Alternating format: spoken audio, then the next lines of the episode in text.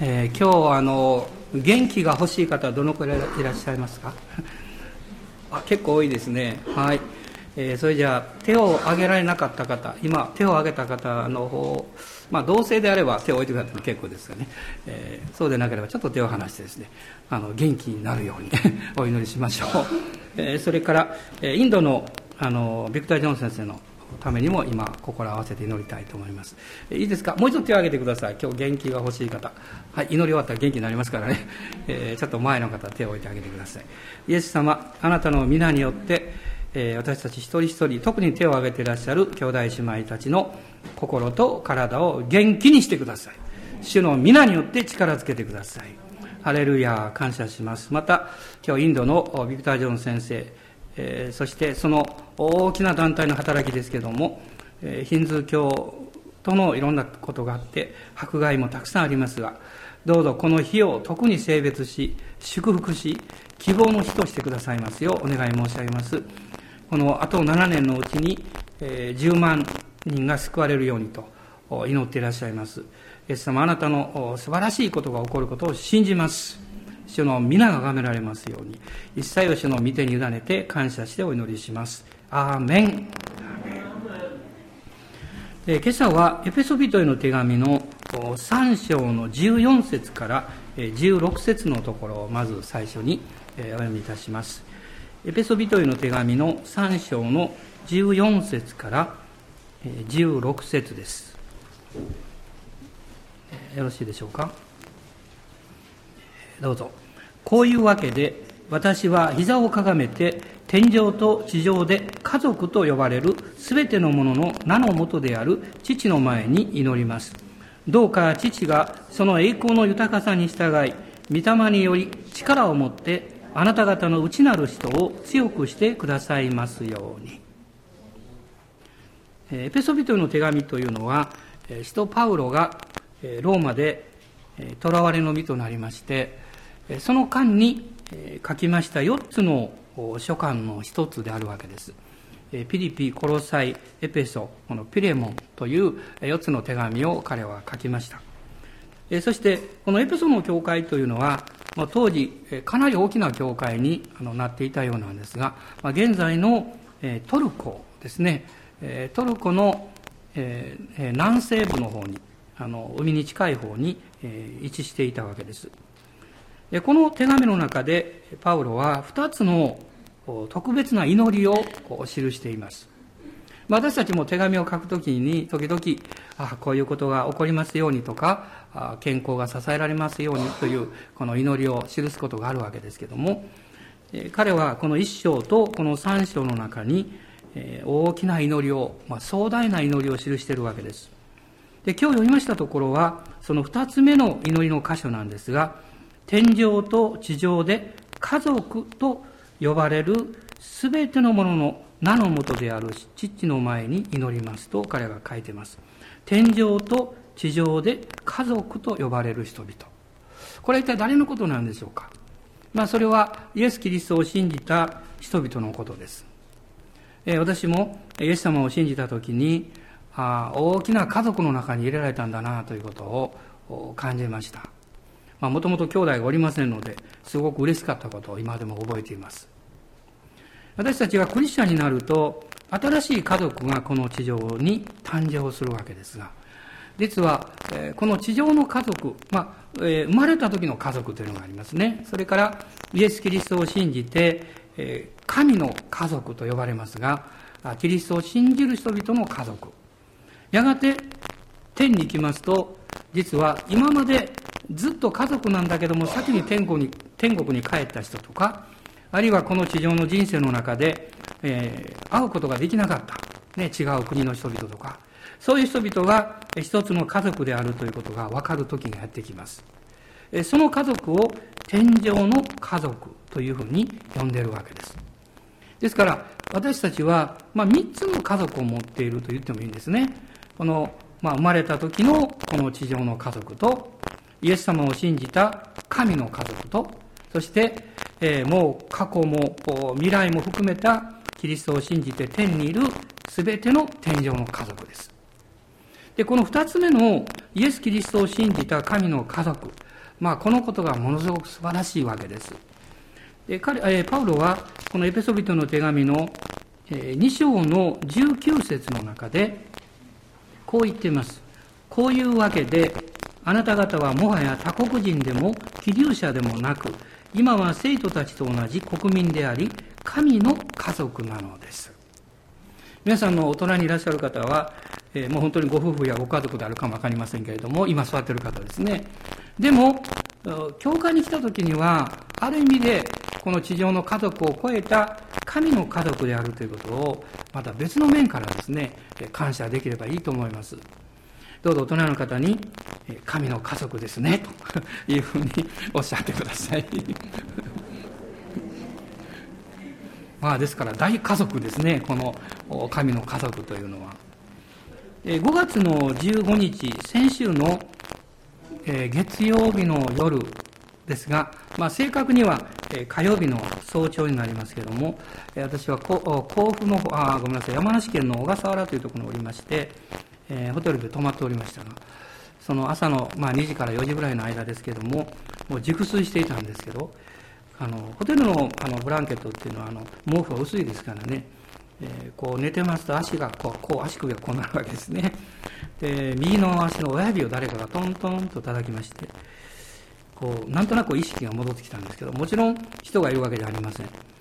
であ何かこう何かあるのかなと思って、えー、足をこう下ろしましてしばらくしてまた足をこうしましたトントンとやはり叩かれですねでまた足首を下ろしましてもう眠いのでとにかくですね、あの意識を戻すのが辛かったんですね。えでももう一度こう戻しました。やっぱり3度目にトントンと親指、右の親指なんですけど、まあそれは何かどういうことかということは私はすぐに分かっておりました。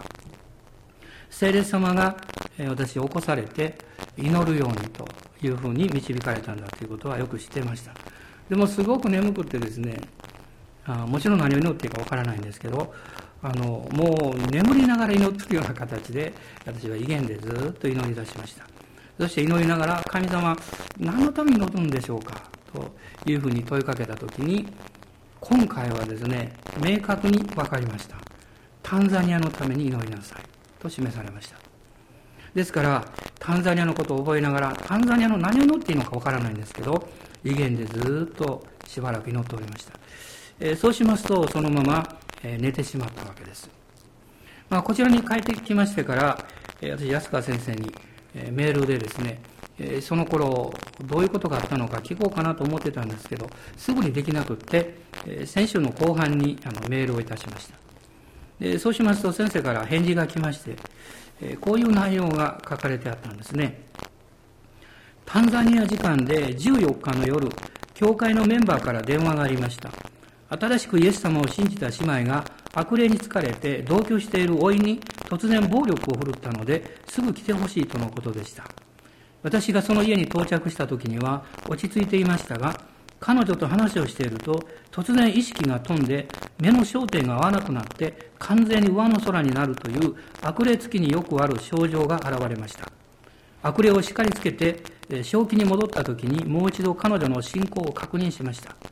偶像崇拝をまだやっていないか尋ねると、やめようとすると、生まれた時から信じてきた私をなぜ捨てるのかという声を聞いたというのです。御言葉からイエス様を信じると恐れの霊から解放されることを説明して、もう一度信仰告白を導いたときに、彼女の方を涙が伝え落ちて、恐れの霊から完全に解放されました。泣き止んだ時は、その表情は別人のようで、光り輝いていました。タンザニアと日本の時差は6時間ですので、その出来事があった時がちょうど、福野先生が聖霊様に起こされて祈ってくださっていた時です。取りなしてくださってありがとうございました。こういうメールをいただきました。まあ、私たちが何のために祈っていいかわからなくっても、祈りに導かれた時は祈りましょう。それが台所であっても、車の中であっても、夜夜中であっても、私たちはこの知性で祈るだけではなくって、霊で祈ることができます。威厳で祈ることができます。まあ、私は今回確認をしましたけども、確認をしなくっても何かがそこに必要があるわけです。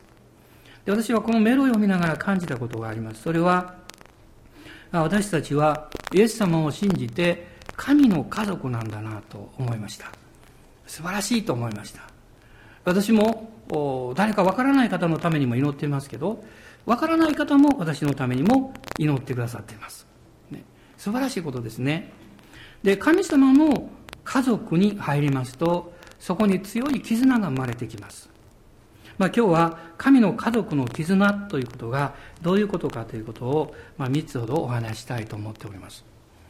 まず第一のことはですねあなたがイエス・キリストを救い主として信じたときに、えー、救い主同じ救い主を信じる家族になるということです同じ救い主、えー、そしてこの永遠の命をこの与えられた家族としてあなたがイエス様を信じた年齢が何歳であっても関係なくですね、この家族の中にえ加えられていくわけです。イエス様を信じるキリストの家族のこの中心というのは、許しと愛なんです。許しと愛です。何か一生懸命頑張らなきゃいけないということではないんですね。ですから、キリストを通してこの神の家族の中に入っていけばいくほど、あなたの人生が癒されていくという経験をします。まあ先日、ある方が、えー、私におっしゃいました。どうしてこの礼拝や集会に出ていると涙が出てくるんでしょうねと言いました。壮年の方でした。で、私はすぐにお答えしたんです。あなたの人生が癒されてるからですよと言いました。私たちは、まあ何年何十年この治療の人生を歩んできて、痛みや傷のない人は誰もいないんですね。えー、苦労したことありませんかって言いますと、ね、どんな人も手を挙げます。私の友人の牧師の甥っ子さんが5歳ですが、ある日行きましたら、玄関であってこう言ったそうです。僕人生に疲れたよって言ったそうです。まあ多分それはお父さんがお母さんの 言葉を真似したんでしょうけど。でも、そういう経験というのは誰でもあるわけです。もちろんその苦労の背後に愛があったので、家族を愛しているので、一生懸命頑張ってこれたんでしょう。でも、そのために痛み疲れたあなたの心がそのままであれば、あなたの人生はボロボロになってしまいます。私の人生というのは、癒される必要があるんですよ。新しくされる必要があるんです。そして、イエス様を信じて、この神の家族に入るということは、もうこの神様の癒しの、えー、あったかいですね、まあ温泉の好きな方は温泉と言ってもいいでしょう。もう神様の愛の中に入るわけです。その領域は聖書ではアガペの愛と言っています。コリント人への第2の手紙の5章の17節をお読みします。おそらくイエス様を信じたときに、ほとんどの方がこの御言葉を読むように勧められたと思うんですね。コリント人への第2の手紙の5章の17節です。ご一緒にどうぞ。誰でもキリストのうちにあるなら、その人は新しく作られたものです。古いものは過ぎ去って、身をすべてが新しくなりました。イエス様を信じると、あなたは新しく作られたものになると書きます。大人の方は、外側は古いか新しいかは別にしてですね、イエス様を信じて新しいんですよ。ね、あなたは新しく作られた人ですよとおっしゃってください。新しく作られたんですもうその瞬間に10歳ぐらい若くなったんじゃないかと思いますよね実はこの新しく作られたこれは創造されたということですこの新しいという言葉はどちらかっていうと質的に新しいということが強調されています残念ながら時間的にではないんですよね、時間的に新しくなりたいなっていう方も多いと思います私も時々思うんです。ね、あと10年ぐらい若ければなとか思ったりしますが。でも、質的に新しいということは、もっと素晴らしい。あなたの内側が若返って、そして新しい発想ができて、希望を持つことができて、そして力と勇気が与えられるということです。イエス様を信じると、そのように日々新しくなっていく。そのためにあなたは、神の家族の愛の中に浸る必要があります。アガペの愛というのは、私たち人間の持っている愛のその領域の先にあります。私たちの人間の持つ愛というのは、夫婦、家族、友情であったとしても、必ずそこには、その愛を持つ人の要求や願いがあるわけです。ね、無意識のうちにこういうふうになってほしいとか、こういうふうに変わってほしいとか、こういうふうに答えてほしいとか考えてしまうわけです。聖書の中に、妻は、ああ、夫は妻を愛しなさいとありますが、この愛も実はこのアガペの愛なんですね。愛、いわゆる私が、えー、妻に対して、あるいは友に対して、こういうふうになってほしいという希望はあったとしても、要求しますとそれは人間の愛なんです。イエス様を信じて神様の愛の中に入るというのは実はこのアガペの愛に入ることなんです。世の中の人はこの自分の愛情の枠を超えてしまうとその人がどうなるかわからないので不安でしょうがないでしょう。だからいろいろ心配するわけです。でもイエス様を信じた人はあなたの目の届かないところ、心が届かないというようなところがあったとしても、実際的にそばにいることができなくっても、お任せする場所があるんですよ。それが神様のアガペの愛の領域に任せるわけです。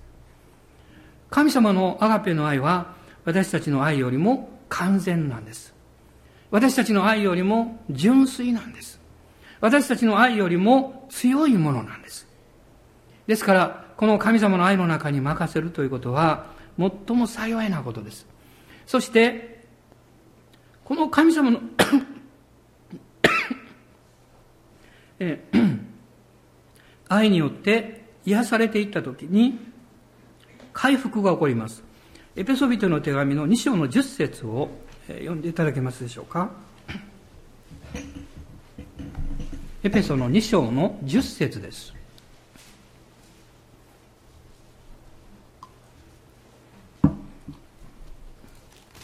えー、ご視聴どうぞ、はい、私たちは神の作品であって良い行いをするためにキリストイエスにあって作られたのです。神は私たちが良い行いに歩むようにその良い行いをもあらかじめ備えてくださったのです。イエス様を信じて新しく作られた人というのは神の作品として回復をするわけです。それは良い行いをするためにと書かれていますが、結果的にはもちろん社会的に道徳的に、あるいは人間として良いことをするわけですが、でもその動機と力の源が違うわけです。もし私たちが良い行いをするときに自分の力でやってますと、やはりしわ寄せがどっかに行くわけですよ。でも、この聖書が語っている良い行いというのは、良いお方を知ることによって力をいただいて良い行いをする人生に変えられるということです。皆さんに、あるいはこのメッセージをインターネットで聞いていらっしゃる多くの方がいらっしゃるんですが、お尋ねしたいんですけど、あなたの力の源はどこにあるんでしょうか？私たちは二つしかないんですよ。自分の中か自分以外かしかないわけです。もし自分以外だとすればそれはどこなんでしょうか、まあ、ある人々はこのいろんなお参りをしてその力をもらおうとします。あるいは修行をして力を得ようとするかもわかりません。あるいはこの曼荼羅のようなものからですね、えー、まあ、力を得ようとするかもしれません。それらは悪い力ですね。でも私たちは、イエス様という方を通して、父なる神様から力を受けます。聖書は、この誠の神様の名前の一つを全能者と呼んでいます。この全能者というのは、エルシャダイというふうに呼ばれているわけです。ね、エルっていうのは神様ということです。シャダイというのは直接訳しますと、ちぶさという意味があります。満ち満ちて栄養を与え、力を与える。つまり、全能者の神様というのは、あなたを愛を持ってあなたの必要を一切満たしてくださる、あなたの人生に良いことをしてくださることができるお方という意味なんです。ですから、私たちがこのお方から毎日栄養をいただいて、力をいただいて、そして生かされていくときに、あなたが本来あるべきその人生の生き方というものを導かれていくことができるわけです。あなたがこの全能者である神様と共に歩み出した時にですね、いつも一つのことを先にする必要があります。それは簡単なことなんですけど難しいかもわかりません。聖書はこう言っています。すべてのことを感謝しなさい。感謝を持って始めるということです。感謝をするというのは実は心の行為ではなくって言葉の宣言なんです言葉の宣言によってその結果心にその感謝が与えられてきますローマ人の手紙の10章を開いてくださいローマ人の手紙の10章です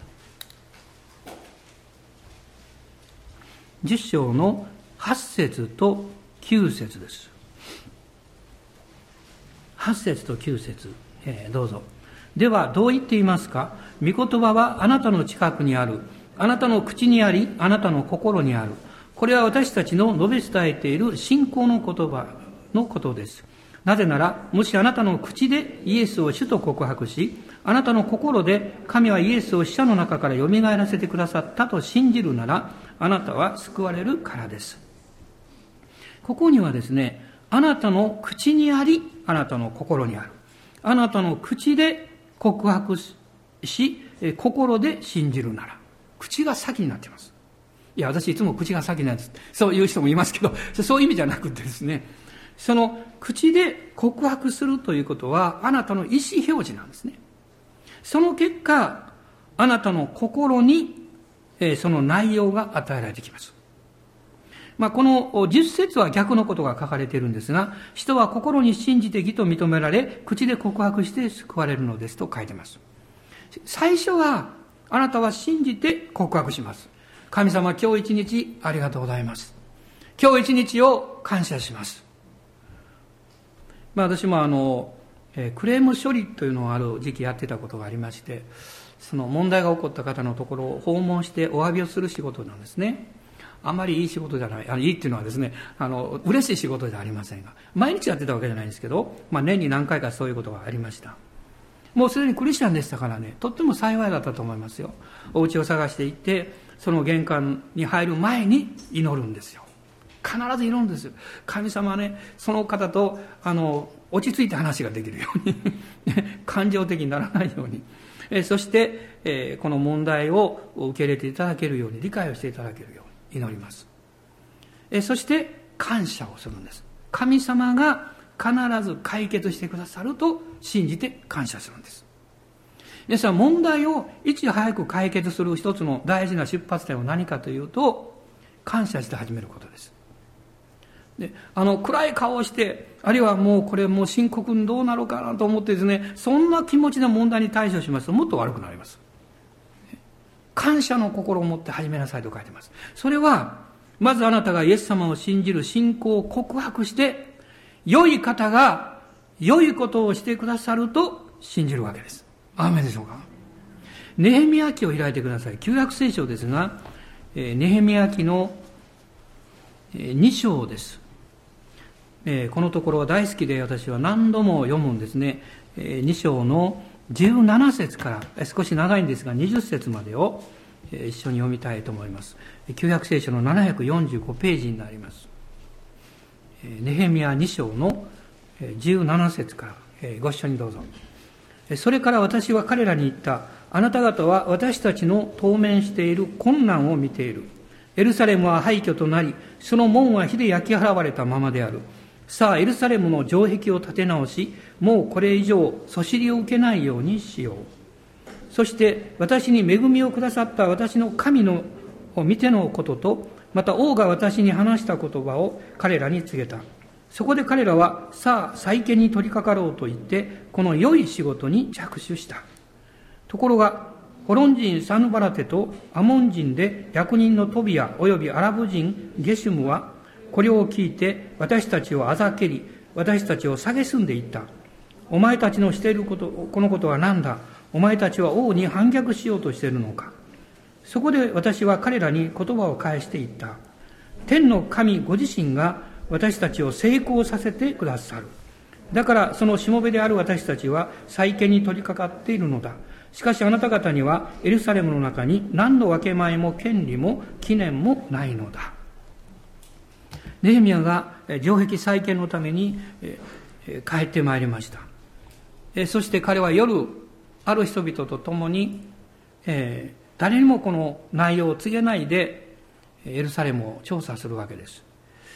そして多くの人々がその荒れ果てたエルサレムの状況を見て、こんなところに城壁を作るのは、これはとてもじゃないけど大変だと言います。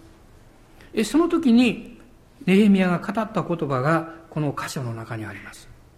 今日あなたは明日から始まる新しい一週間、お仕事のことや会社のことや将来のことや、それをどういうふうに見ていらっしゃいますか？エレミア、あ、ネヘミヤはこう言いました。17節あなた方は私たちの当面している困難を見ている。もしあなたが今日、明日から始まる新しい一週間の困難を見ているとすれば、おそらく気持ちが憂鬱でしょう。朝が来ないようにと 願うかもわかりません。しかし、ネヘミヤはこう言いました。私に恵みをくださった私の神と言いました。これが18節に出てくるわけです。この神が18節の後半には、この良い仕事に着手させてくださると彼は信じたんです。良い仕事というのは楽な仕事ということじゃありません。良い仕事というのはやりやすい仕事ということじゃありません。良い仕事というのは神様が恵みをくださって必ずやり遂げることができると信じることのできる仕事です。アーメンでしょうか。神様が恵みをくださって必ずやり遂げることができると信じることのできる仕事です。それがたとえ目に見えて考えて難しいと感じたとしても神様の恵みを信じる人にとってはそれは良い仕事なんです。そしてこの20節の中で彼はこう言っています。天の神ご自身が私たちを成功させてくださったのです。ね、成功させてくださるですが、私は先に読みましたが、成功させてくださる、もうそうさせてくださるんだ。彼は信じたわけです。天の神が私たちを成功させてくださる。皆さん、あなたは自分に対してこうおっしゃってください。私はキリストを信じて成功するんだ。私は何も繁栄の進学のことを語っているわけじゃありませんよ。成功するというのは祝福を受けるということです。あなたの人生が恵まれるということです。あなたの人生が恵まれなくって、祝福されなくって、どうして他の人を祝福することができるでしょうかあなたの人生が不幸であれば、あなたは、恵まれた人を見たら妬むでしょう。あなたの人生がうまくいっていないと、うまくいってる人を見ると、なんとなく気分が悪くなるでしょう。腹が立つかもわかりません。意地悪したいと思うかもわかりません。一緒に喜ぶことはできないでしょう。神様は人間のこの心の構造をよくご存知なんです。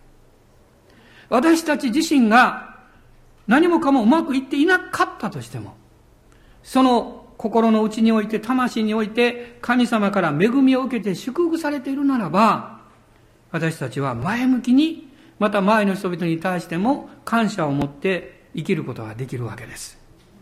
今私たちはもう一度自分に言いたいと思うんですね。どうぞ皆さん手手を置いてこうおっしゃってください。私はイエス・キリストにあって成功したものです。どうぞおっしゃってください。私はイエス・キリストにあって成功したものです。アーメン。だから私はもう妬んだり、腹を立てたり、意地悪したりしません。ね、そういう必要がないからです。神様が恵みをくださってるからです。私は一度非常に取り扱われた経験をしました。アルゼンチンに行ってアウトリーチの帰る時にですね、あの、アルゼンチンもう疲れ切ってね、40日間伝道したんですけど、もうお金もなかったですし、あんまり食べるものをお腹いっぱい食べてませんでしたから、空腹だったんです。フロリダまで戻りまして、フロリダからハワイにこう戻る飛行機の中ですね、疲れたなと思ってですね、もう、あの、座っておりましたら、えー、一緒に行った仲間の人が突然やってきましてあのパスタ服のね私の隣にね日本人が座ってる。あなた日本人だから私と席を変わって伝道してあげてほしいと言ったんです。で私は疲れてるしなと思ったんですけどもうねノーというわけにいきませんから分かったって言って席を変わったんです。で少しお話をしておりました。やがてその食事ですね回ってきました。なんとこの、えー、このビーフステーキとかいろんなものがこうついてくるんですが私の席だけないんですえ？と思いました。周りがあるんですね。で私が前に座っていた席を見るとちゃんとあるんですえ？これどういうことなの？と思いました。分かったんですよ。その飛行機に乗る前にですね何かよく分からなかったんだけどこのエキストラのお金払ってくれって言われたからその時に食事も含めて私が払ったのを覚え思い出したんです。でその姉妹は払わなかったみたいなんです。で彼女はそのことを忘れてたみたいなんです。向こうの方を見ると美味しそうに食べてるんです。で私はですね疲れ切ってもうねなんで私のとこだけこうねないのと思いながらものすごく一瞬惨めな気持ちになりまして変わらなきゃよかったとかですね。でも、えー、その時にふと思ったんですね。ああそうじゃないって。私は当たり前のように時間が来ると食事をしてそしてまあ、えー、みんなと一緒に生活をしてきた私は神様に当たり前のことを感謝していなかったなと思いました。そしてまあ彼女はどうしてそれを払わなかったのか。多分お金がなかったんでしょう、ね、みんな伝道に行ってましたからね仲間ですから。だから私が彼女のためにそれをプレゼントできたんだ。そう考えた時に心が落ち着きました。でも正直言って私の自我はまだうずいておりました。やっぱり食べたいなという気持ちはありましたけどでもその時はずっと、まあ、今日はもうそのことしか話しませんが連続で神様が私の心を取り扱っていらっしゃいました。私の心の深いところにあるこの思いや動機やいろんなこう自分中心の生き方を取り扱っておられました。神様に信頼するっていうのはどういうことなのかということを学ばさせられていたんですね。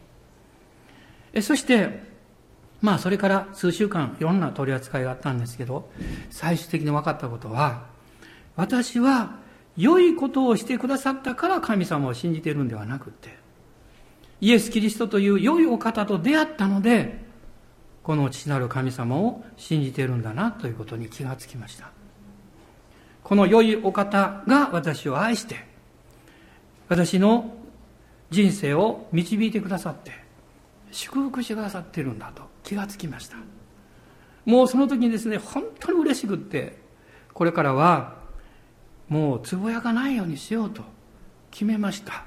でもつぶやきがあるんですね。やっぱりね。人間って弱いですね。でもそこに戻ると思い出すんですね。皆さんこれからの1週間あなたの口から思わずつぶやきが出るかもわからない。心の中で何か妬むような思いが出るかもわからない。あるいは他の人と比べてどうして私だけがと思うかもわかりません。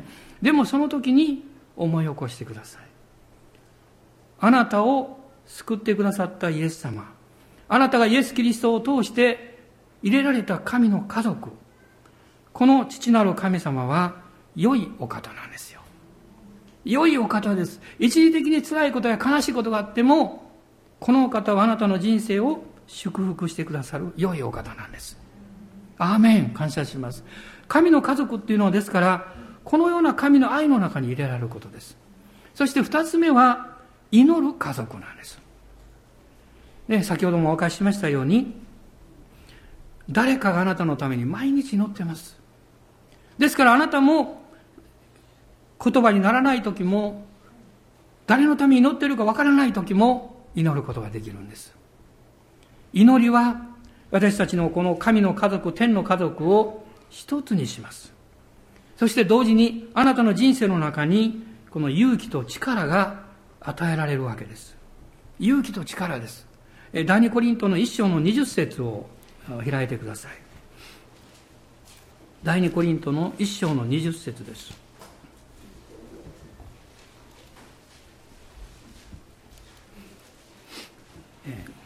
ご一緒にどうぞ。はい。神の約束はことごとくこの方においてしかりとなりました。それで私たちはこの方によってアーメンと言い、神に栄光を期するのです。この方によって、イエス・キリストによって、アーメンと言うんです。一緒に言いましょう。アーメン。アーメン。このアーメンと私たちが言うときにですね、実はものすごいことが起こってるんです。ものすごいことが起こっています。私は先週このことに目が開かれたんです、実は。こっちの目はまだあんまり開いてないんですけどね。あの、霊的な目が開かれたんですね。で、それどういうことかっていうと、私たちがアーメンという時に、これは、神様の御心と同意するわけでしょ？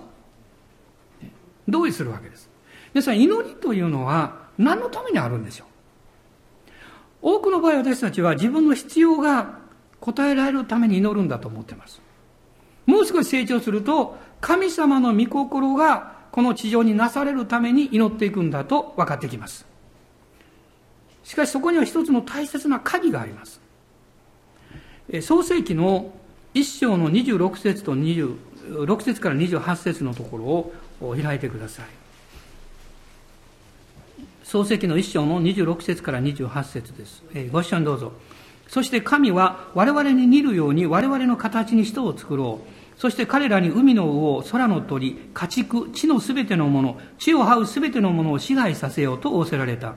神はこのように人をご自身の形に創造された。神の形に彼を創造し、男と女とに彼らを創造された。神はまた彼らを祝福し、このように神は彼らに仰せられた。海よ、冬よ、地を満たせ。地を従わせよ。海の魚、空の鳥、地を這うすべての生き物を支配せよ。神様が人を作られた時に、このように命じられました。あなた方は地を支配しなさい。私はあなた方を祝福するから地を従わせようと言いました。これはどういうことでしょう？つまり、この地上のこの事柄の支配権を神はアダムに与えられたということです。しかし、アダムが罪を犯したために、この支配権の権威というものを悪魔に奪われてしまいました。しかし、イエス様は十字架でそれを回復させてくださいました。イエス様はですから弟子たちに、私は天において地において一切の権威を委ねられていますとおっしゃいました。そしてその権威をイエス・キリストを信じる人々、神の家族に委ねられたわけです。つまりこういうことです。私たちがイエス様を信じるということは、この地上のあなたの生活のあらゆる領域において、それを支配し、それを従わせていく霊的権威があなたに委ねられているということです。例えば、まあ、自分の家や親戚の家であれば、こんにちはと言ってですね、誰もいなくてもちょっと入るよって言って入ってもいいと思いますが、何十年あなたがお付き合いをしているお隣さんであっても、どんなに親しくっても、こんにちはと言って誰もいなかったからって玄関から入っていったらそれはおかしいでしょう。ね。あるいは同じ家族であっても、ね、ある程度のことまでは勝手に、まあ、子供たちや、あるいは、えー、この夫婦のものを使ってもいいかもわかりませんが、あるところからは、これ使ってもいいですかと聞くでしょう。あるいはこれを触ってもいいですかって聞くでしょう。どういうことですか？あなたが今からやりたいということを、その人が許可することによって、その領域にその力を表すことができるわけです。つまり私たちが、アーメンという時に、神様がこの国の上に、この教会の上に、あなたの人生の上に、ご自身の力ある栄光ある働きを成したいと思うときに、あなたの同意を求めておられるんです。私たちが神様に祈りながら、アーメンというときに、どうぞ私の領域に入ってきてくださいということです。そして、私を用いて、あのアダムにあなたが与えられた、この地を従わせよう、地を支配せよというこの祝福の権利と力を行使してくださいということです。威厳についてこのことを申し上げるともっとすごいことがあります。それは、威厳の祈りは内容的にほとんど理解できません。ですから、私たちの思いを超える祈りがそこにあるわけです。しかしそれは、神様の御心と導きがその祈りの中にあるわけです。あなたが威厳で祈るときに、あなた自身が理解して神様どうぞあなたの力を表してくださいという祈り以上のことに対してあなたは同意していることになります。私はこのことに気がついた時に分かったんです。なぜこの癒しのミニストリーをする人たちが異言で祈るのか。なぜこの解放のミニストリーをする人が異言で祈るのか。どうして神様のこの聖霊の賜物が表される働きをする人たちが異言で祈っているのか。気がつきました。皆さんどうでしょうかあなたが異言で祈るということはすごいことなんです。神様があなたの思いやあなたの理解を超えたことをなさろうとしていることに対して、あなたは理解していなくっても、アーメンと言ってることになるんです。今日私はエレミア書の、えー、33章の3節でしたか？その御事は修法に選びましたね。えーこの御言葉の通りですよ。あなた方の理解を超えたことを私はあなた方のためになそうとおっしゃるんです。アーメンでしょうか。ですから皆さん、祈るっていうことはすごいことなんです。私たちが求めるだけじゃなくって、神様の御心がこの地になりますようにということに対して、アーメンと言ってるわけです。私のこの支配権をあなたに任せますから、あなたがどうぞ働いてくださいと言ってるわけです。エペソビトの手紙の今日のテキストですが、3章の14節から16節のところをもう一度見ていただきたいんです。今日は動物園に行きますので、もう少しで終わらないといけないんです。ですから、全部お話しすることできません。この15節の中に、天上と地上で家族と呼ばれる全てのものの名のもとである父の前に祈りますと書いてますね。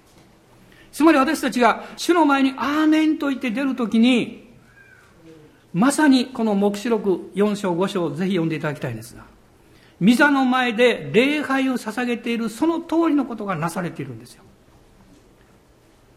もう黙示録の4章5章をこう見ますと特に、えー 4章の8節から11節あるいは5章の13節から14節ですね。ここに、ミザの前に礼拝をしているこの姿というものが出てくるわけです。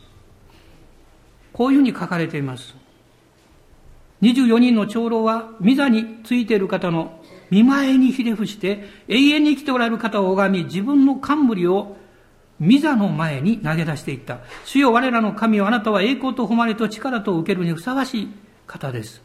あなたは万物を創造し、あなたの御心ゆえゆえに万物は存在し、また創造されたのですから。まあ、あとずっと読んでいきますと、この御座の前で礼拝をしているこの姿が出てきます。5章の13節の後半にはこう書いてます。御座に座る方と子羊とに賛美と誉れと栄光と力が永遠にあるように。私が神様をあがめあがめて、アーメンという時、あるいは意味はわからないんですけど、威厳を通して神に語りかけて礼拝をする時、あなたはまさに天において、この御座の前で、父なるお方に礼拝を捧げているんです。そして同意してるんです。どうぞあなたの栄光ある御国の力が私の人生の上に、私たちのこの歴史の中に、この国の中に、あなたご自身の教会の中に表されますようにということです。神の家族というのはもう一つは永遠の家族です。地上のこの神の家族があり、天上のもう全世界、そしてもうすでに天に召された家族、一つになります。私たちにはわからないことが時々起こってきます。先週私は iPhone でこのダウンロードしたメッセージをずっと聞いておりました。涙が流れてきました。皆さんはあのドン・モーエンという人ご存知ですか？礼拝のあのワーシップリーダー、まあ、素晴らしいあの賛美する方ですね。彼が証しをしておりました。ある日彼の、えー、奥さんの、えー、お母さんから電話がかかってきたそうです。大変だって、ね。その奥さんの妹さん家族でしょうか。スキーに行って帰る時に大きなトラックと事故を起こしてしまった。スリップして。えそして小さな子供さんが4人いたんですが長男は即死しました。3人は重傷を負いました。しかもそのご主人は素晴らしい外科医なんです。でもそんなところで何もできない。ね、病院じゃないですから。こういう状況を聞いた時にですねどうして？と彼も思ったそうです。翌日飛行機に乗って出かける時に彼の心の中にいろんな思いがあってそしてそこで生まれた賛美があるんです。その「主の道を」という賛美なんですね。彼はその歌詞歌詞の中で最後にこう書いてるんです。神は私たちが見ることができない道を備えていらっしゃる。これはある意味でこういうことです。私たちが理解できない道もある。どうして私の人生に、私たちの人生の中にこういうことが起こるのかわからないこともある。でも神は私たちの理解を超えた道を備えていらっしゃる。その葬儀の時に、え、彼はその賛美を歌ったんだそうです私たちはこの地上においてはある意味で半分以下しか見えないんですよ。しかしあなたが天国に行った時に分かるんです。理解できなかった残りの部分を理解するんです。なぜだったのか。なぜだったのか。なぜあの苦難があったのか。なぜあの悲しみがあったのか。どうして思いがけないああいうことが起こったのか。その理由を私たちは理解します。私も天国に行くのを楽しみにしております。いや明日行くとは思っておりませんけども。でも楽しみしています。私の妻のお父さんお母さんもおりますし私の母もおりますし。またこの教会を通して出会ったたくさんの兄弟姉妹たちがおりますから。私たちは孤独ではないんです。あなたがイエス・キリストを信じるときに素晴らしい神様の愛の家族に入れられてあなたはそのお方イエス様から勇気と力を毎日得ることができるんです。あなたは幸せでしょう。ハレルヤ感謝します。立ち上がりましょう。一緒に主に栄光を返しましょう。私は神の家族にされたことを感謝します。イエス・キリストを信じてこの家族に入れられたことを感謝します。この感謝を今日この礼拝の中でもう一度神様にお捧げしましょう。もしまだ皆さんの中でイエス様をはっきり信じるチャンスがなかった方あるいは信じたいなと思いながら迷っていた方がいらっしゃったら今日この礼拝の中であるいはこのメッセージを聞かれた方私はイエス様を信じます。そのように決心なさってください。私はイエス様を信じます。私の人生を許し清め神の子にしてください。神の家族に入れてください。アーメン。感謝します。今ご一緒にしばらく主を礼拝しましょう。皆さんご自由に主を礼拝なさってください。ハレルヤハレルヤアメンハレルヤおーハレルヤハレルヤ明日からまた苦しいことがあるなって辛いことがあるなっていう方もおられるでしょうね。でもどうぞ恐れないでください。主が共にいらっしゃいますから。あなたがその現場に直面した時に勇気を必ず主が与えてくださいますから。私は困難を見ない。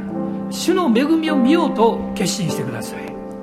この恵みによって私は良い仕事に着手するんだと決心しましょう。ハレルヤこの地上で理解できなかった悲しみの半分の理由やがて天国で必ず理解しますから安心してください。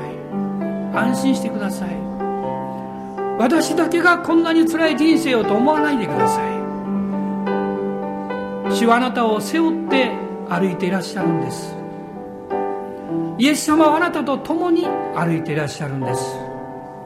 あなたのそばであなたが聞くいろんなニュースやいろんな情報を共に聞いてくださってるんです。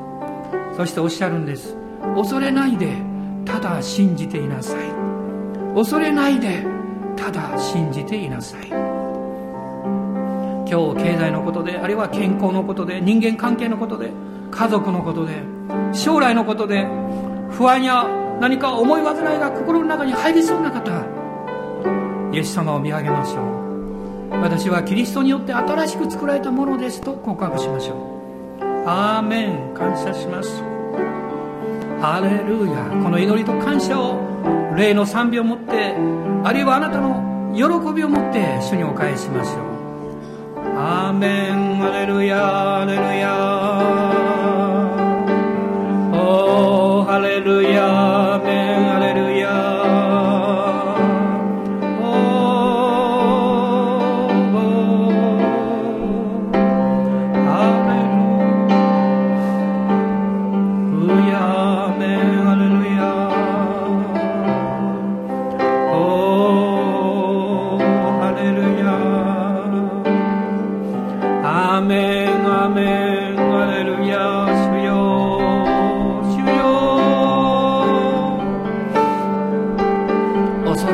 行きなさい。巨大姉妹たちを祝福します。今日から始まる新しい習慣を祝福します。おーハレルヤ。おーハレルヤ。あなたは天の窓を開いていらっしゃいます。豊かな祝福を開いていらっしゃいます。信じます。恐れないでただ信じていなさい。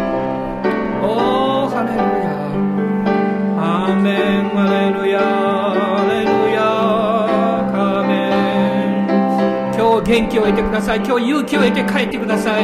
今日力を得て帰ってください。イエス様からの希望をいただいて帰ってください。おーハレルヤ。感謝します。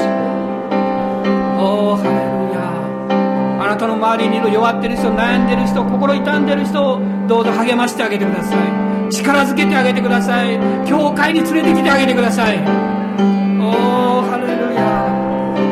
ハレルヤハレルヤ。イエス様感謝します。アーメンアー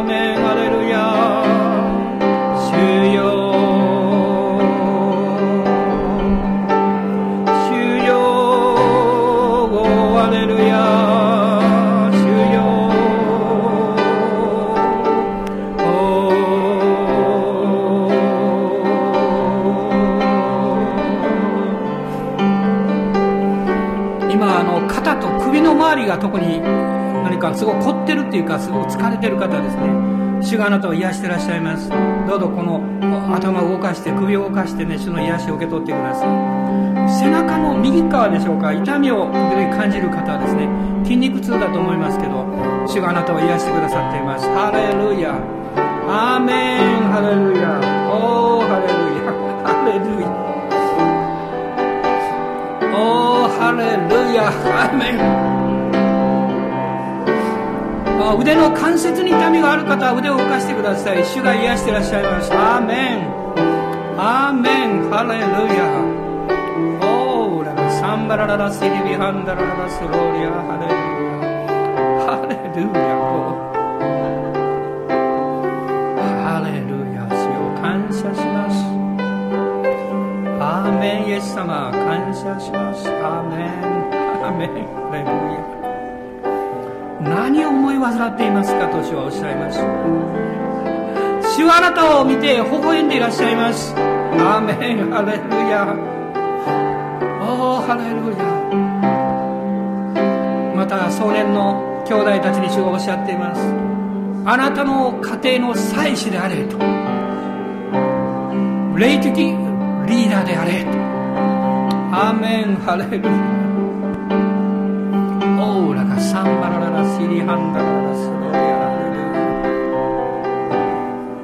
主は生きていらっしゃいます。アーメン。アーメン。アーメン。神様の大きなアガペの愛の中に委ねていきましょう。あなたの人生をお任せしていきましょう。アーメン。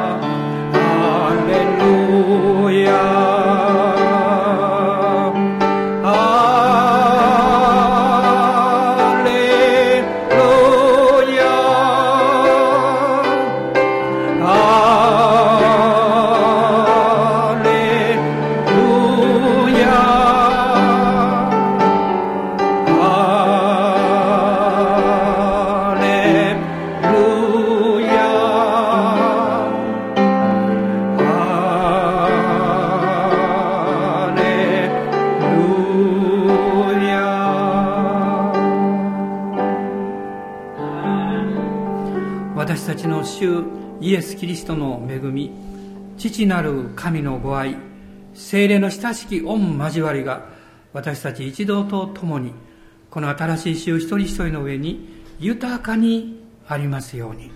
アーメン。